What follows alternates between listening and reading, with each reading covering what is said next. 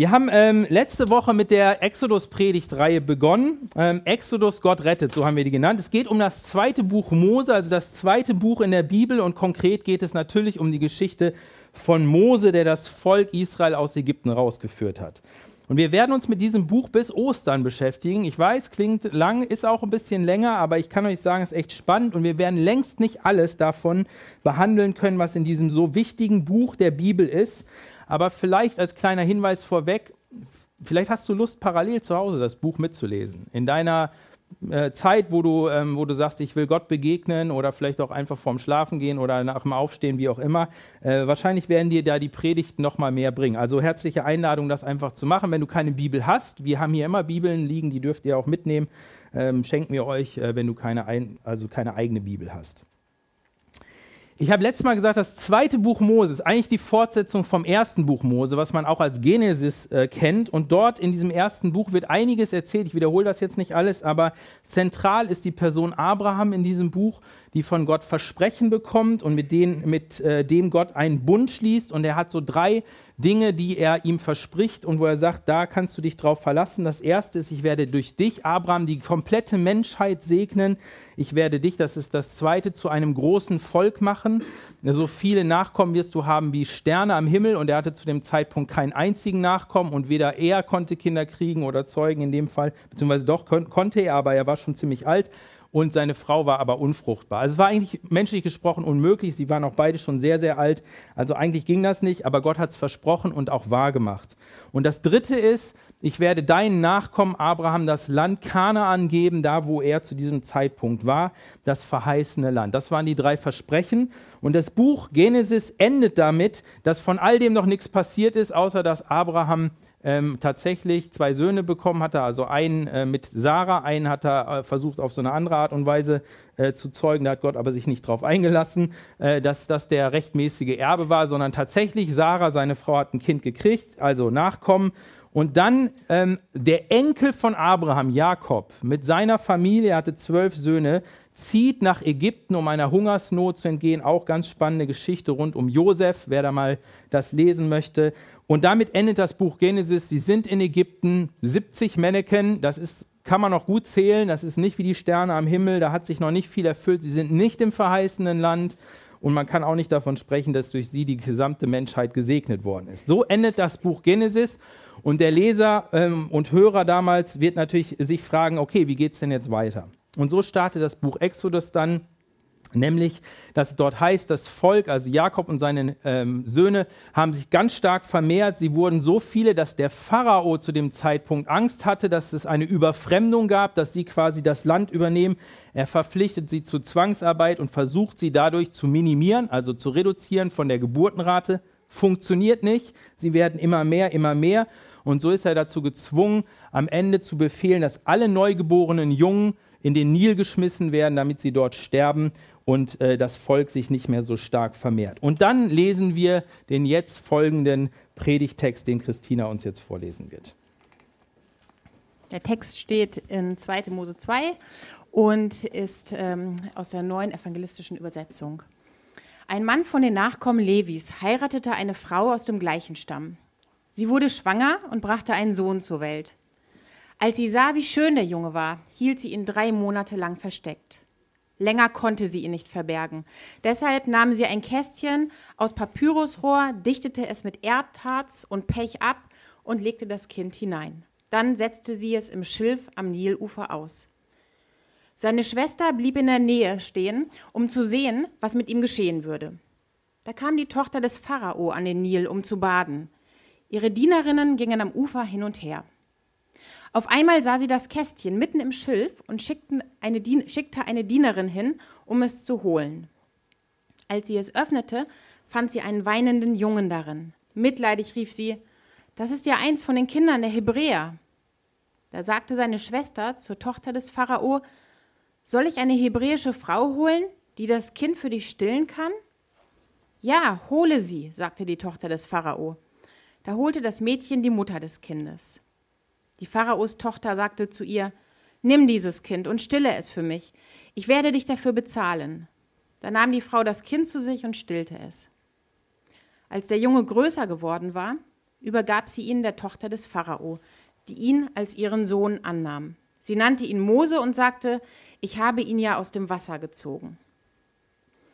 Als Mose erwachsen war, ging er einmal zu seinen Brüdern hinaus und schaute ihnen bei ihren Lastarbeiten zu. Da wurde er Zeuge, wie ein ägyptischer Mann einen von seinen Stammesbrüdern misshandelte. Mose schaute sich nach allen Seiten um, und als er sah, dass niemand in der Nähe war, erschlug er den Ägypter und verscharrte ihn im Sand. Am nächsten Tag ging er wieder hinaus. Da sah er zwei Hebräer miteinander streiten. Er sagte zu dem, der im Unrecht war, Warum schlägst du einen Mann aus deinem eigenen Volk? Wer hat dich denn zum Aufseher und Richter über uns eingesetzt? erwiderte dieser. Willst du mich auch umbringen wie den Ägypter? Da erschrak Mose. Also ist es herausgekommen, dachte er. Als der Pharao davon hörte, wollte er Mose töten lassen.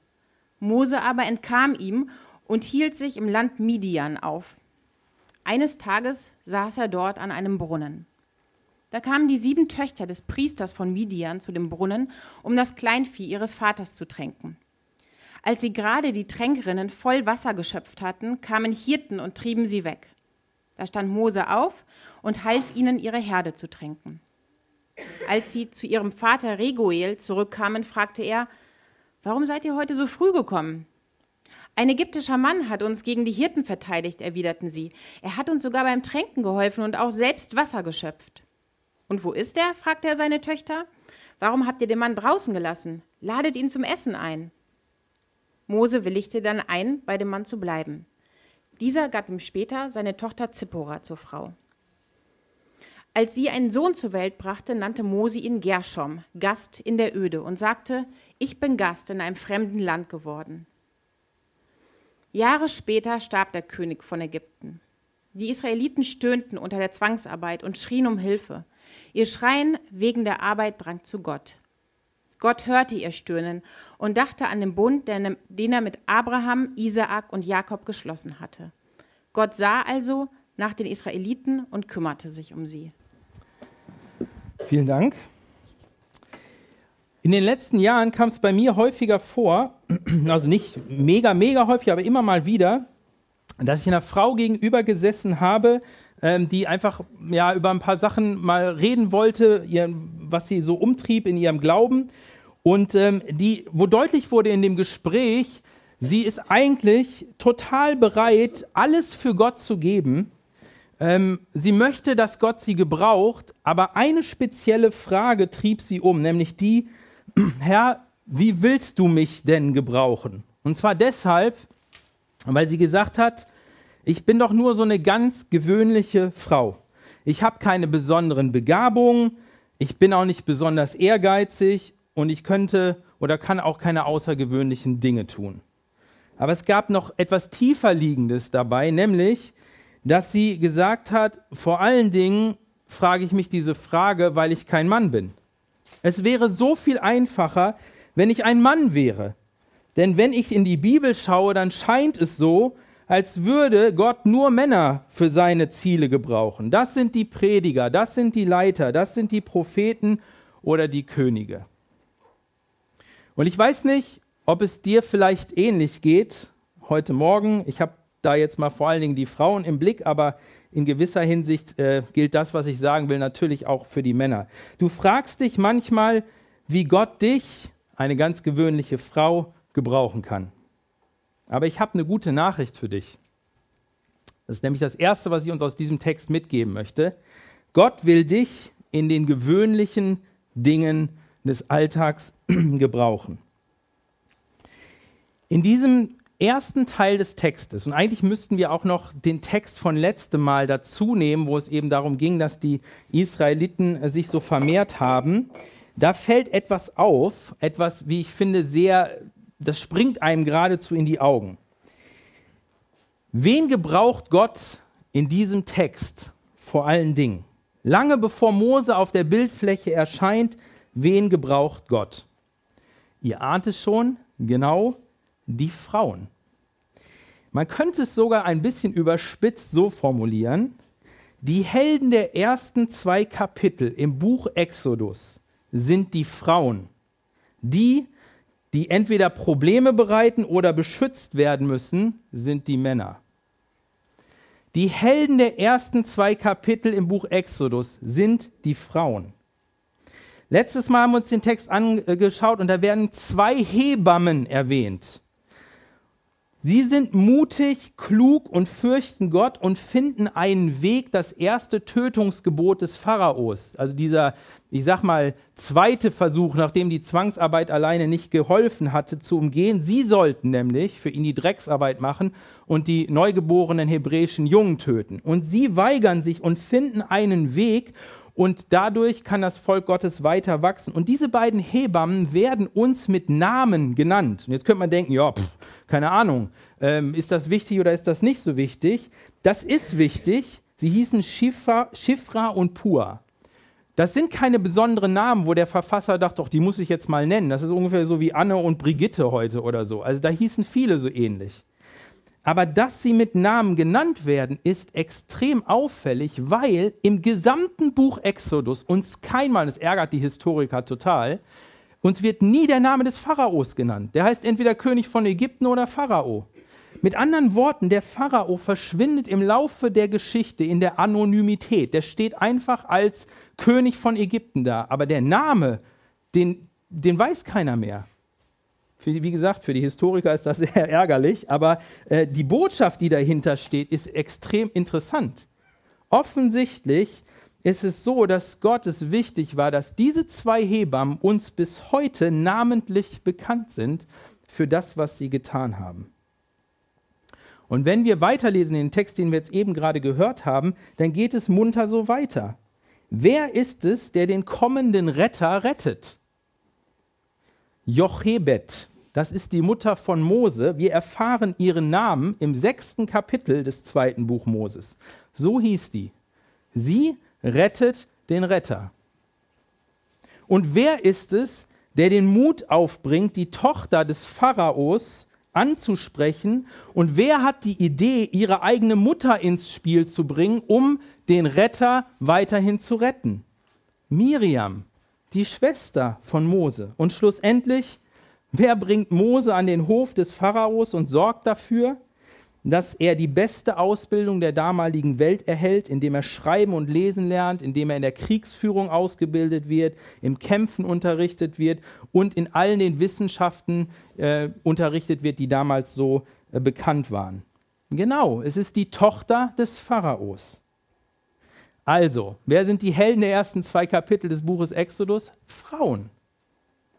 Und keine dieser Frauen, das ist interessant, tut außergewöhnliche Sachen in dem Sinne, dass sie große Wunder vollbringen, dass sie über Weltpolitik entscheidet oder vor den großen Massen predigt oder sonstiges in der Richtung.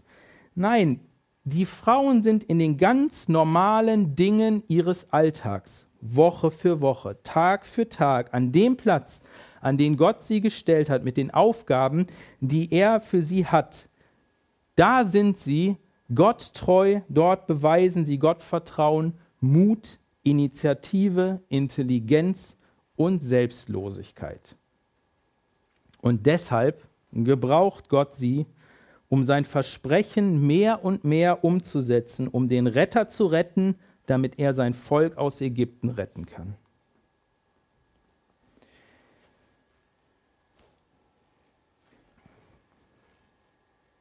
Es gibt eine andere, bis heute weltbekannte Frau, und ihr ging es nie um Bekanntheit und Ruhm, als sie sich entschied, von, sich von Gott gebrauchen zu lassen.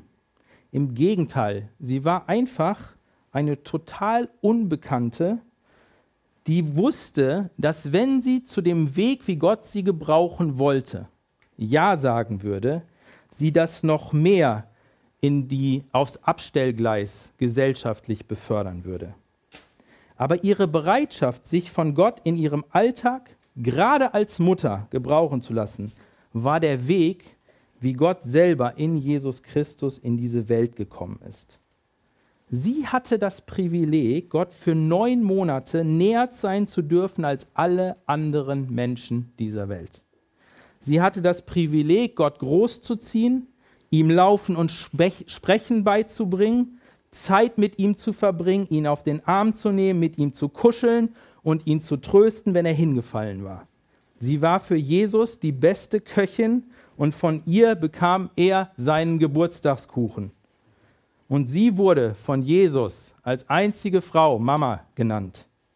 Und wir alle kennen ihren Namen bis heute, Maria.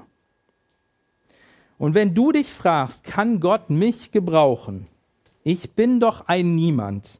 Ich bin doch nur eine Frau. Oder was auch immer du sonst so für Kategorien hast, die dich in diese Niemandsecke rückt.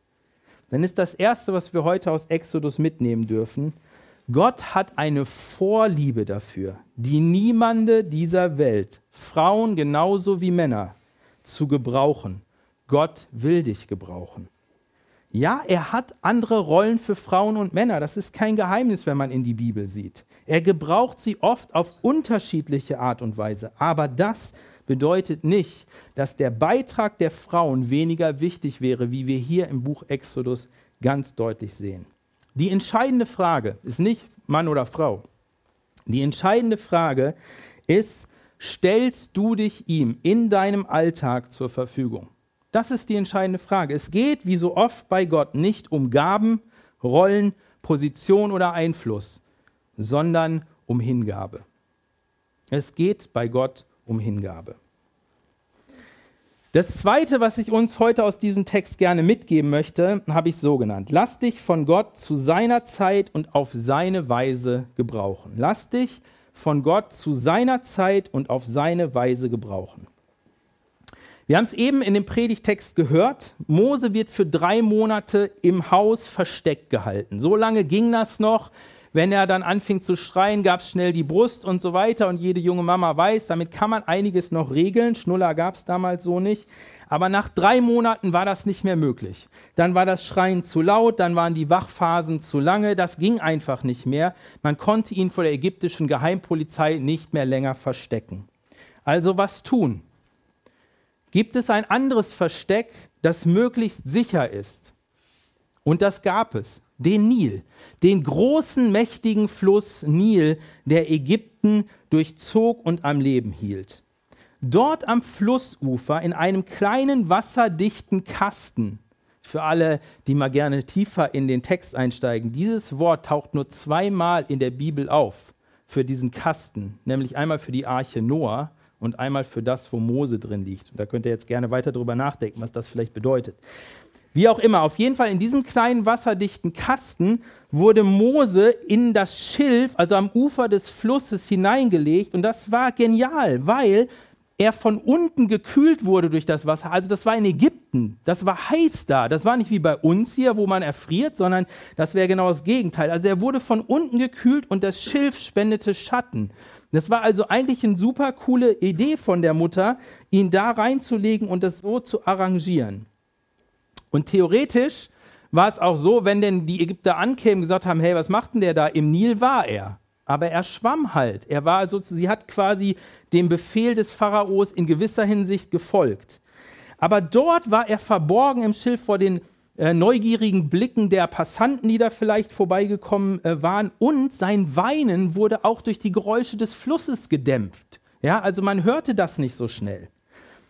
Dort dachte sich die Mutter von Mose, werde ich ihn verstecken und da kann ich dann auch dreimal am Tag vielleicht hingehen, um ihn zu stillen, um ihn irgendwie am Leben zu erhalten. Ich kann nicht die ganze Zeit daneben stehen, das wäre auffällig als Mutter. Aber wer sich die ganze Zeit daneben aufhalten kann, das ist das acht- bis zwölfjährige Kind, die Schwester von Mose Miriam. Wenn da ein Kind spielt am Ufer des Flusses, das fällt nicht auf. Und sie kann berichten, wie es denn mit Mose weitergeht. Und so tut sie das, sie spielt, während Mose da im Kästchen liegt. Und ja, klar, das war sicherlich nicht einfach, weil der natürlich auch am Schreien war. Und es war jetzt nicht die Optimalsituation für ein drei Monate äh, altes Baby. Aber immerhin, er konnte am Leben gehalten werden. Und wir haben gehört, wie es weitergeht, haben wir eben äh, im Text gelesen. Mose wird gefunden, ausgerechnet von der Tochter des Pharaos. Und ihr müsst euch mal vorstellen, wie das der Miriam ging die Schwester von Mose. Da kommt die zum Baden und die denkt sich, bitte nicht hier, bitte nicht hier, geh woanders hin. Du kannst doch nicht jetzt da ins Wasser gehen. Und dann geht die da ins Wasser und die denkt sich nur, oh bitte, bitte, bitte, Mose, jetzt nicht schreien, ja. Sei einfach leise, dass die wieder weggeht. Wenn die dich entdeckt, bist du tot. Das ist quasi das sichere Todesurteil. Und was ist? Mose fängt an zu schreien als kleines Baby und dann die Pharao-Tochter, oh, da schreit jemand und dann holt die dieses Kästchen. Und Miriam, der muss das Herz in die Hose gesunken sein, weil sie sagt, das ist doch das sichere Todesurteil. Und das ist Gott. Das sichere Todesurteil wird zum sicheren, zur sicheren Rettung, zur dauerhaften sicheren Rettung von Mose. Denn die Tochter des Pharaos hat mit diesem schreienden Baby Mitleid. Und dann nimmt die Schwester Miriam allen Mut zusammen, läuft zu dieser Pharao-Tochter hin und sagt, oh cool, du hast ein Baby gefunden und so weiter, hey, du magst es. Du, soll ich dir äh, eine Hebamme, äh, Quatsch, eine Hebamme, eine Amme besorgen, eine Mama quasi, die gerade äh, Milch hat, dass sie das für dich tut, weil das konnte die Pharao-Tochter ja nicht tun, sie war nicht schwanger vorher. Und dann sagt die, ja, mach das. Und weißt du was, ich bezahle die auch noch dafür. Und dann gibt sie diesen Mose in die Hände ihrer Mutter, also der Mutter von Mose. Und das Stillen damals war nicht wie heute, sechs Monate, dann fängt man langsam abzustillen, sondern es dauerte so zwei, drei Jahre. Das haben die damals gemacht. Ja? So, das heißt, Mose war für die ersten zwei, drei Jahre bei der Mama zu Hause. Also ungefähr so, die ersten zwei, drei Jahre, bis man dann in den Kindergarten kommt. So ungefähr war das bei Mose auch. Der kam dann in den Kindergarten am Hof des Pharao. Nebenbei, und das ist auch wieder so spannend, gibt die Pharao-Tochter, ohne dass sie es weiß, dem Mose einen prophetischen Namen. Ich lese mal vor, was ein Kommentar dazu schreibt. Da heißt es, im Hebräischen klingt der Name Mose wie das Verb mashar, was so viel heißt wie herausziehen. Gleichzeitig ist es gut möglich, dass der Name mit dem häufig benutzten ägyptischen Wort Moses für Sohn verwandt ist. Da die Tochter des Pharaos genau wusste, dass Mose ein hebräisches Kind ist, ist es gut möglich, dass sie den Namen wählte, weil er sowohl im Hebräischen als auch im Ägyptischen eine Bedeutung hatte. Die Ironie dieses doppelten Bezugs wäre, dass ihre Namensgebung nicht nur eine Voraussage ist, sondern sie damit auch den Weg bereitet, dass Gott Israel, seinen Sohn Israel, aus Ägypten herausziehen lässt. Und so kommt Mose an den Hof des Pharaos. Bedeutet mit Sicherheit nicht, dass er seine Familie nie wieder gesehen hat. Ähm, der war ja frei, der ist sicherlich auch da mal vorbeigegangen. Aber er war im Grunde erstmal am Hof des Pharaos und verstand sich auch, und so wurde er auch erzogen, als Prinz von Ägypten. Mose wird erwachsen und wir wissen aus dem Hebräerbrief, Kapitel 11, dass in dieser Zeit, wo er erwachsen wurde, das war so um die 40 rum, ja, also er war schon ein bisschen älter, dass er wie eine innerliche Veränderung mitmachte, wie so eine innere ähm, Identitätskrise. Weiß nicht, ob man das für ihn auch als Midlife-Crisis beschreiben kann. 40 wäre das ja heute so. Er ist 120 insgesamt geworden. Vielleicht war es so, was wir wissen es nicht. Aber auf jeden Fall in dieser Zeit fängt er an, sich nicht mehr als Prinz von Ägypten zu sehen, das seine Identität ausmachte, sondern er fängt an, sich mit seinem Volk, den Israeliten, zu identifizieren.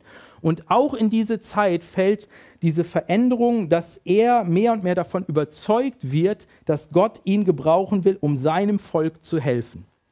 Wie genau das zustande kam, wissen wir nicht, aber vielleicht hat er sich gedacht, boah, ich gehöre eigentlich zu denen, ich bin jetzt hier in so einer Position, das verschafft mir doch Macht und Einfluss, ich könnte doch meinem Volk helfen, ich könnte sie doch irgendwie befreien oder was Gutes für sie bewirken, wie auch immer. Diese innere Wende findet statt. Er wendet sich seinem Volk zu und in seinem Herzen wächst die Berufung, dass er seinem Volk helfen soll. Aber er tut das, als er dann loslegt mit der Hilfe, wie er es für richtig hält, mit denselben Mitteln, wie er es bisher bei den Ägyptern kennengelernt hat und aus seinem Temperament heraus. Das lesen wir in Vers 11 und 12. Als Mose erwachsen war, ging er einmal zu seinen Brüdern hinaus, schaute ihnen bei ihren Lastarbeiten zu. Da wurde er Zeuge, wie ein ägyptischer Mann einen von seinen Stammesbrüdern missbrauchte. Moses schaute sich nach allen Seiten um, und als er sah, dass niemand in der Nähe war, erschlug er den Ägypter und verscharrte ihn im Sand. Es dauert nicht lange und die begonnene Rettungsaktion von Mose läuft komplett aus dem Ruder.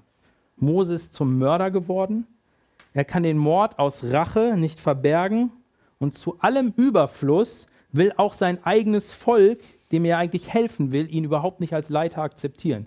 Wer hat dich denn zum Richter und, und Leiter über uns bestellt? Wer bist du denn?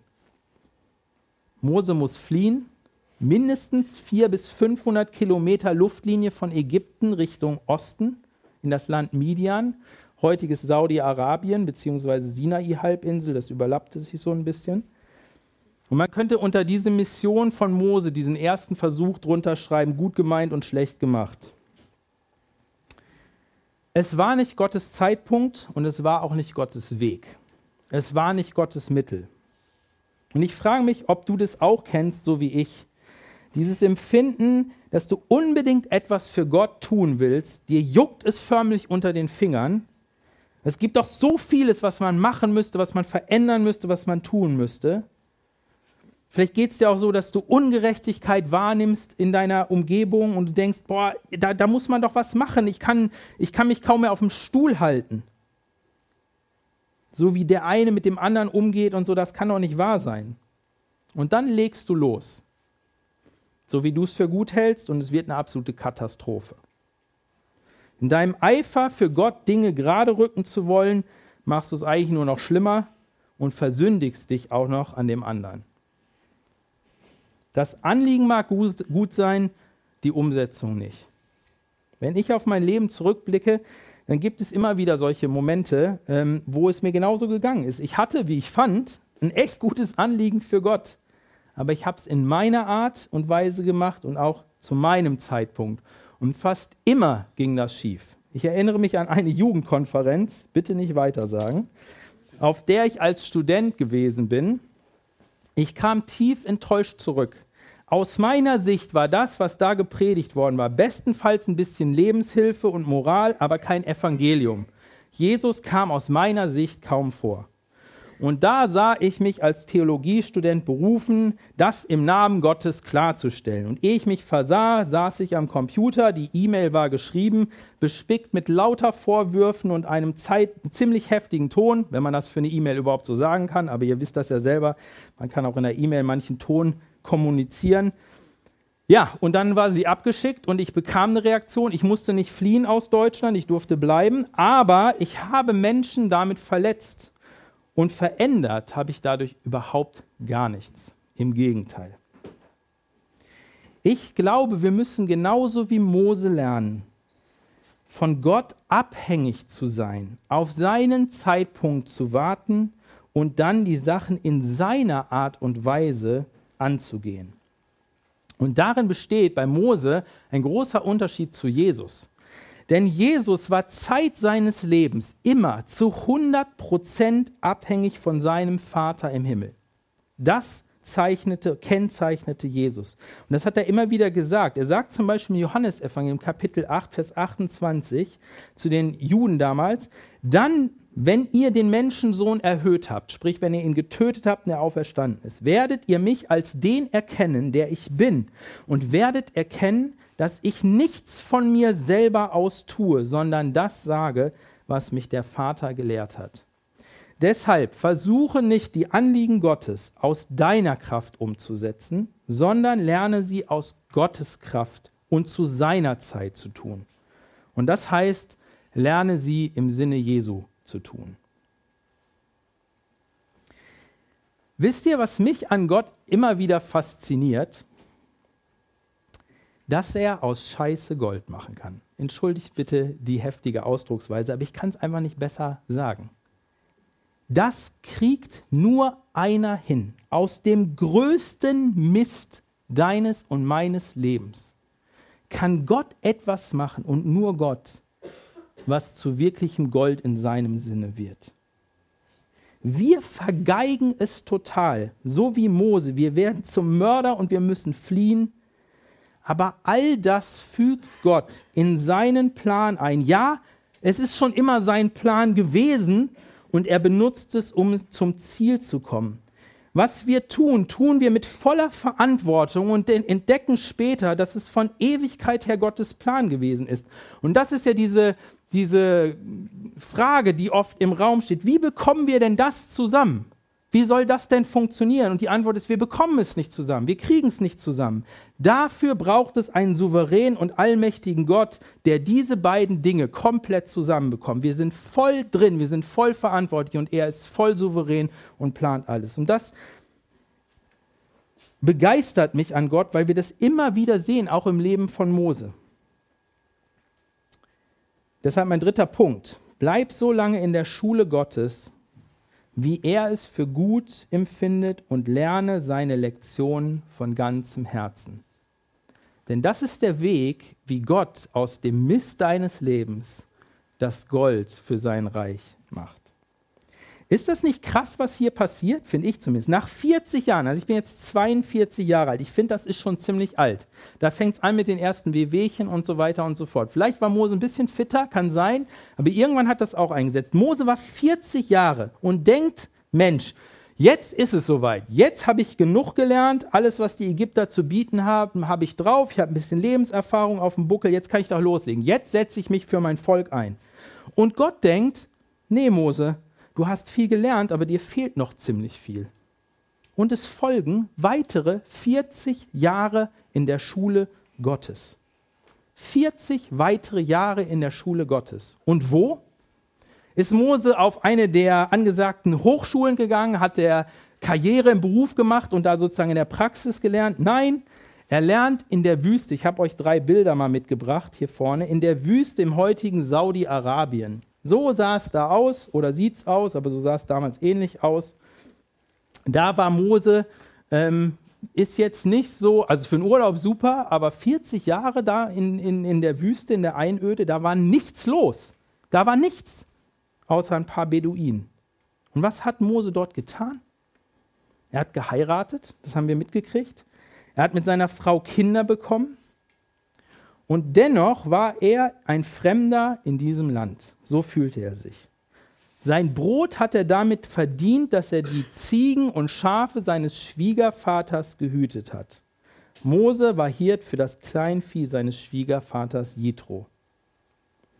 Man muss oder man fragt sich doch automatisch, was fehlte denn Mose noch? Also, was musste er aus Gottes Sicht denn noch lernen? Wir wissen sicherlich nicht alles, aber ein paar Lektionen sind, wie ich finde, ziemlich offensichtlich. Das erste ist, er lernte Gott selber besser kennen.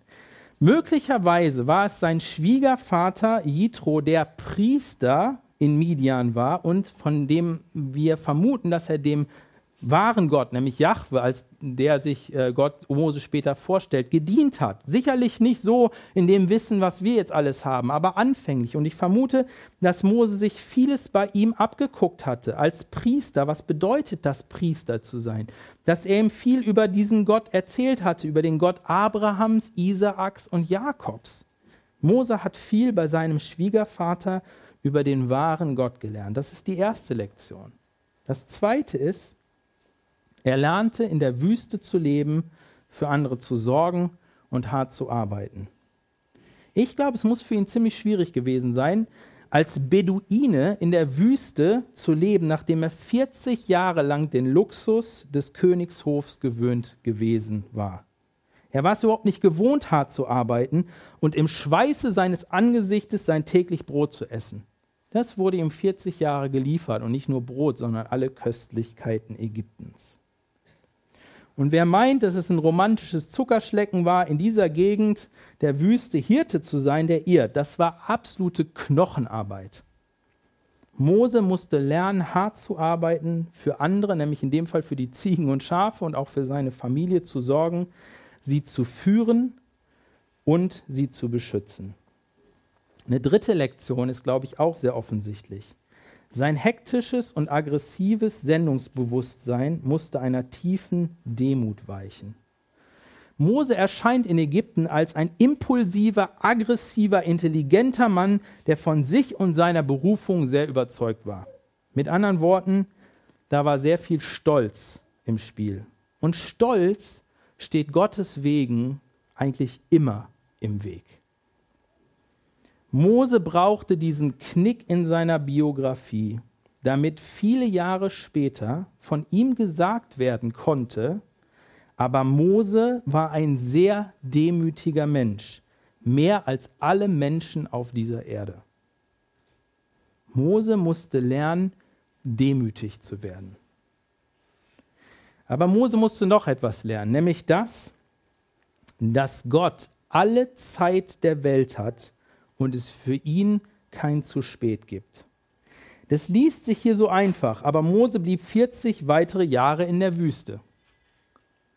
Aber versucht euch da mal rein zu übersetzen. Zwei Drittel seines Lebens waren vorbei, als Gott ihn beauftragte, wieder nach Ägypten zu gehen. Und Mose wusste ja gar nicht, wie viel Zeit er noch hatte zum Leben. Das war ein alter Mann. Das war kein junger Hüpfer mehr. Als Gott die Ampel auf grün stellte, wollte Mose gar nicht mehr. Da war das Sendungsbewusstsein weg, da hatte der überhaupt keine Lust mehr, nach Ägypten zu gehen. Gott bereitete Mose vor, zuerst in Ägypten und dann in der Wüste. Und seht ihr, nicht nur Mose musste vorbereitet werden, sondern Jesus musste genauso vorbereitet werden. 30 Jahre vom Leben von Jesus wissen wir fast nichts. Und das war Vorbereitungszeit. Vorbereitungszeit, dass er dann, als Gott sagte, jetzt ist der Zeitpunkt gekommen, seinen Dienst beginnen konnte, seinen öffentlichen Dienst. Und ich weiß nicht genau, ob man das in Zahlen ausdrücken kann, aber wenn zwei Drittel des Lebens von Mose und noch mehr von Jesus Vorbereitungszeit waren, im Verhältnis zu den wirklich aktiven äh, Zeiten, aber ich weiß nicht, ob man da eine Gesetzmäßigkeit aufstellen kann. Aber eins ist sicherlich richtig, dass wir alle mindestens auch Vorbereitungszeit und intensive Vorbereitungszeit brauchen, wenn sogar Jesus und Mose so eine Vorbereitungszeit brauchten. Und deshalb bleib in der Schule Gottes, lerne seine Lektion von ganzem Herzen, sei bereit, von Gott gelehrt zu werden. Und ich weiß nicht, welche Lektionen dich Gott gerade mitten in deinem Alltag lehrt, aber in der Regel ist es so, das sind nicht nur theoretische Lektionen, sondern das sind Dinge, mit denen du kämpfst, mit denen du ringst, die dir auffallen, wo du Probleme mit hast. Kämpfst du gerade mit Wutausbrüchen, bei jeder Kleinigkeit gehst du hoch wie eine Bombe, dann will Gott dir wohl Selbstbeherrschung beibringen. Vielleicht stehst du gerade davor, eine entscheidende Lektion im Dienen zu lernen. Du dienst, du hast eine Aufgabe übernommen und keiner bemerkt es. Keiner lobt dich und dankt dir dafür. So sollte es nicht sein in der Gemeinde, kommt aber hin und wieder mal vor. Vielleicht geht es dir auch in anderen Bereichen gerade so. Dienen fühlt sich einfach blöd an, wenn es so ist. Und du bist kurz davor, alles hinzuschmeißen. Aber könnte es nicht sein, dass Gott dir gerade beibringen will, wie du fröhlich und bereitwillig dienen kannst, weil du lernen sollst, es für ihn zu tun, er, der deinen Dienst sieht und dich dafür loben wird. Vielleicht kämpfst du auch mit deiner Sicht von dir selber. Dir fällt es so schwer, dich durch Jesu Versöhnungswerk als geliebte Tochter oder geliebten Sohn von Gott, dem Vater, zu sehen. Das fällt dir so schwer, das ist immer das Letzte, was dir einfällt. Aber vielleicht ist es gerade das, was Gott dir in der Tiefe deines Alltags, da wo es dir oft nicht gelingt, tiefer in dein Herz senken möchte.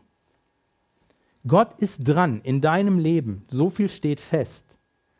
Sei bereit, seine Lektion zu lernen. Das zweite Kapitel endet hoffnungsvoll, wie ich finde. Aber Mose, der kann von dieser Hoffnung überhaupt nichts mitnehmen. Er nennt seinen Sohn, schrecklich, finde ich, aber er nennt seinen Sohn, wie er sich gerade fühlt. Fremder in der Fremde. Schrecklicher Name. Aber so war das oft, dass die Namen so viel Bedeutung haben. Fremder in der Fremde. So hat Mose sich gefühlt. Aber aus Gottes Sicht ist jetzt der Zeitpunkt gekommen. Gott hörte das Stöhnen der Israeliten und dachte an den Bund, den er mit Abraham, Isaak und Jakob geschlossen hatte. Gott sah also nach den Israeliten und kümmerte sich um sie. Jetzt liest sich das so, als wäre Gott irgendwie hinter den Wolken und dann dachte er sich so, oh, ich guck mal nach, ja? Sind sie noch da? Oh, Mensch, ja, denen geht's gar nicht gut, jetzt muss ich mal was machen. Wenn wir sowas hier lesen, dann ist das quasi wie so eine Art äh, Formel oder äh, wie so eine Art Formulierung, die immer wieder auftaucht. Und wann immer diese Formulierung auftaucht, ist Gott so kurz davor, etwas ganz Entscheidendes zu tun und zu retten. Gott hat die Israeliten die ganze Zeit gesehen. Ist ja nicht blind. Er muss nicht durch die Wolken gucken. Aber jetzt war der Zeitpunkt gekommen. Die Zeit war erfüllt aus Gottes Sicht, dass er eingriff. Könnte es sein, dass über dein Leben gerade etwas Ähnliches gesagt werden könnte? Du fühlst dich in deinem eigenen Leben nicht mehr wohl, du bist ein Fremder in der Fremde geworden.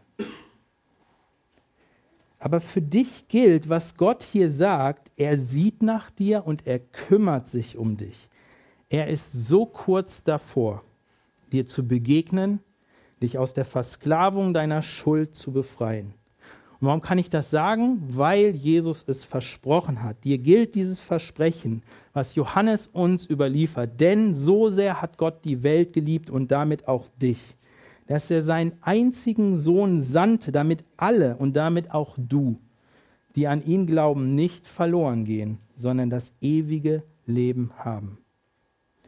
Und das ist die Lektion, die ich euch gerne mitgeben möchte, die, diese Ermutigung, Mach dein Herz für Jesus auf und du wirst sehen, wie er dich rettet und wie er dich gebrauchen wird.